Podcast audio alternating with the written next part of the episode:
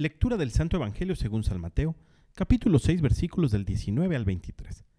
En aquel tiempo Jesús dijo a sus discípulos, No acumulen ustedes tesoros en la tierra, donde la polilla y el moho lo destruyen, donde los ladrones perforan las paredes y se los roban.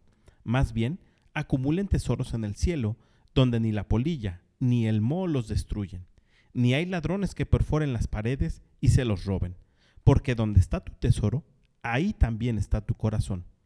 Tus ojos son la luz de tu cuerpo, de manera que si tus ojos están sanos, todo tu cuerpo tendrá luz. Pero si tus ojos están enfermos, todo tu cuerpo tendrá obscuridad. Y si lo que en ti debería ser luz no es más que oscuridad, qué negra no será tu propia oscuridad. Palabra del Señor.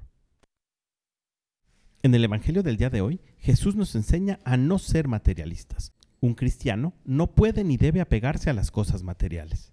Debemos recordar que precisamente estas cosas materiales deben de ayudar en nuestra santificación y no condenarnos.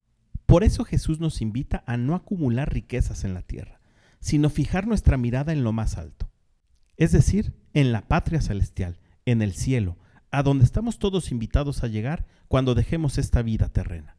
Porque los tesoros que acumulamos ahí no se destruyen, no se corrompen, son eternos. Y para esto es preciso que nuestro corazón tenga bien presente cuál es el destino final. Y no nos confundamos. Acumular riquezas no es lo mismo que aprovechar los bienes materiales. Y para saberlos aprovechar, necesitamos que nuestros ojos se conviertan en la luz de nuestro cuerpo. Es decir, que tengamos la sabiduría suficiente para saber qué hacer con lo que Dios nos ha dado. Pidamos pues al Espíritu de Dios que nos ayude a discernir y saber aprovechar los bienes que por nuestro trabajo, pero gracias a Dios, hemos logrado conseguir. Que tengas un gran día y que Dios te bendiga.